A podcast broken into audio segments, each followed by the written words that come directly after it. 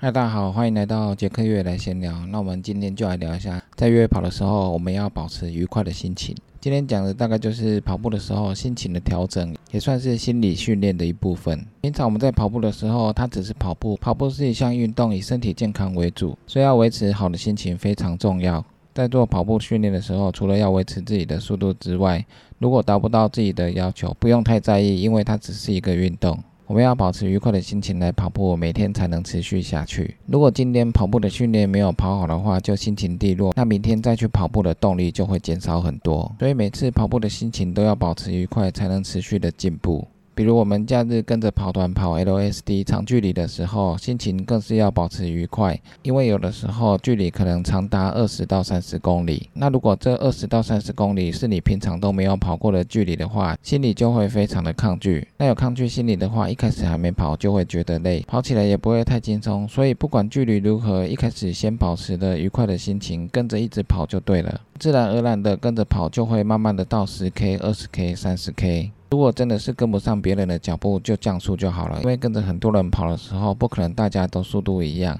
所以一定会有比较慢的集团，跟着比较慢的集团跑就好了。不要硬跟着速度快的集团跑，这样硬跟着跑压力太大，很容易就会累。所以我们一样要跑二十到三十 K，保持好的心情去跑，总是比紧张的心情去跑还要好。就像我们平时常常讲的一样，过一天辛苦的过一天，不如保持好的心情过一天。那我们之前也讲过，在跑马拉松的时候，如果我们跑到三十 K 的时候没什么体力了，那就稍微的降低速度，放松心情，让身体不要太紧绷，轻松的跑一段距离之后，到三十五 K 之后，可能身体的状态又会恢复，然后速度又可以再拉回来。甚至到最后，我可以亢奋的心情还能让身体爆发出最后的冲刺，最后跑完的成绩也不会太差。那跑超马的时候，心里也很容易崩溃。不管是跑长距离的超马，还是绕圈型的超马，心理的建设都很重要。因为超马的距离还有时间，都很容易让心理崩溃。比如我们跑一百 K 长距离的超马，如果跑到二十 K 之后，想到还有八十 K 要跑，怎么会那么远？那再继续跑到四十 K 的时候，想到还有六十 K 要跑，怎么会那么远？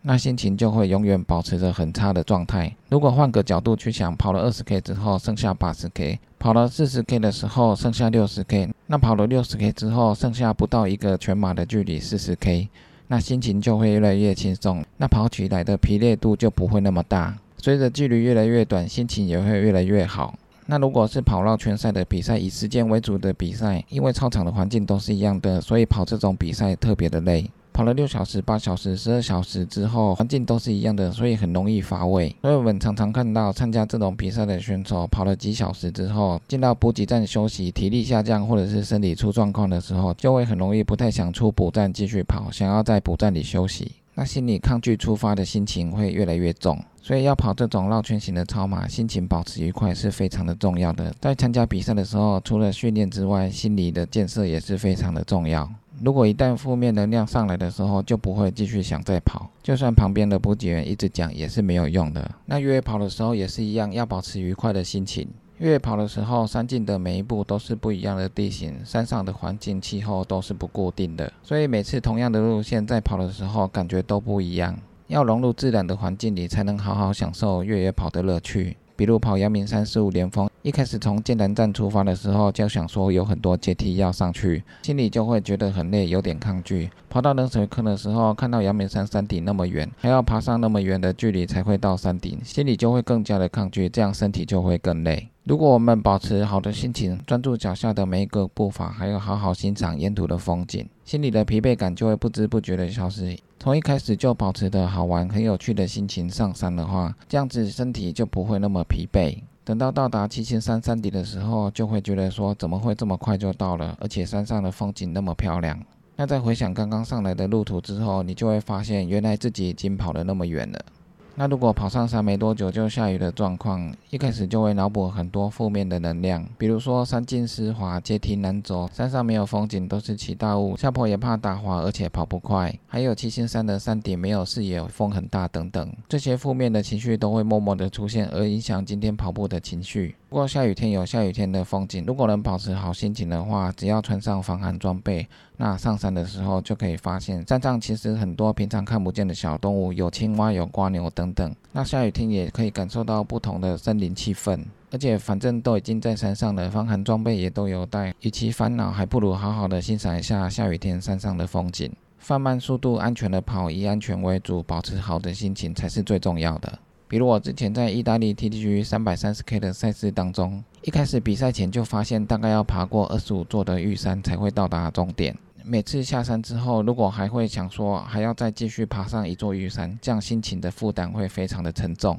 会走得非常的辛苦。所以这时候不需要想的太多，一步一步的往前进，当做旅游一样的边跑边欣赏风景，心情才会轻松。而且这个赛事三百三十 K 距离那么长，每个地方的风景都不一样，也非常的漂亮。所以以欣赏风景的心情下去跑的话，就不会那么累。尤其是在黑夜的时候，因为我们很少会一个人在山上，在晚上的赛道上前后又都没有人的时候，就会特别容易胡思乱想，特别容易的紧张。那其实晚上的夜景很漂亮，星空也是非常的漂亮。把动物的叫声当作是一种陪伴，保持愉快的心情，才不会害怕。不过在比赛的时候，累都来不及了，要保持愉快的心情确实不太容易。但是总是比紧绷的心情来得好。要想着赛道上其实前后都还有选手，前面都还有补站，这样子晚上跑的时候心情才不会太过紧张。这样晚上独自跑的时候才不会想太多。而且在晚上的时候，好不容易遇到前面有两个选手在聊天，所以我就一直跟着他们跑，听前面的选手好像用意大利文在聊天。不过至少有个陪伴，也不会太无聊。那跟着一起跑，没多久就到达山顶，然后最后下到补站，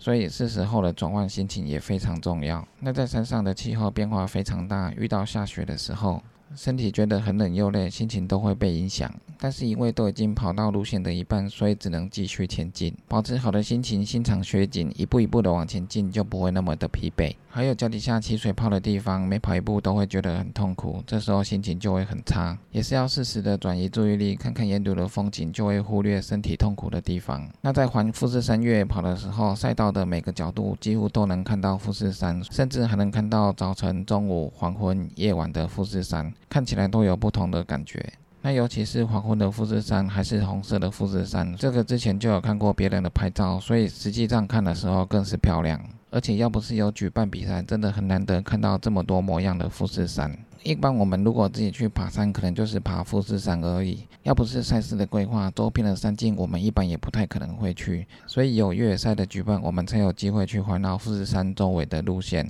那这时候更要保持愉快的心情，因为这些路线我们根本就不会去，所以这时候心情应该要更加的愉快才对。那每次的赛事路线都可以让我们看到不一样的风景，比如说香港一百，从山上看到香港的夜景，这也是很难得的机会。跑环白朗峰越野赛的时候也是一样，我们可以跑法国、意大利、瑞士三个国家，三个地区的景色都各有特色，也是非常的漂亮。所以这些都是赛事举办的时候，我们才有可能看到的景色，非常的不容易，所以更要保持愉快的心情。那另外还有跟别人晚上跑上七星山看台北的夜景，还有跑上抹茶山看南洋平原的夜景，也都是非常的漂亮。所以晚上的时候跟着朋友跑，保持心情愉快，就能看到不一样美丽的风景。那每次我们在越野跑的时候，每次新的路线都是一种新的旅游，每个山径都充满着新鲜感，每个环境的变化都不一样，每次出现的小动物都不同，可以看到山墙、鹿、老鹰，还有其他动物等等。那到达山顶之后，即使是同一座山，每次的风景也都是千变万化，还有不同的季节上山更是有不同的景色，像是峡口的古道都是枫叶，还有嘉里山整片的山林木都很漂亮。那甚至到比较高的高山的时候，整片云海都。在你的脚下，这个风景也是非常的漂亮。山里的溪流也都非常的冰冷凉爽，里面也有很多溪流的小鱼。那用冰凉的冷水擦拭一下身体，也都非常的舒服。所以在山里面的话，有各式各样的风景，还有各式各样的森林氛围，让我们享受。所以我们更是要保持愉快的心情。就算一开始很不想上山，当走了一段路之后，心情就会被环境影响，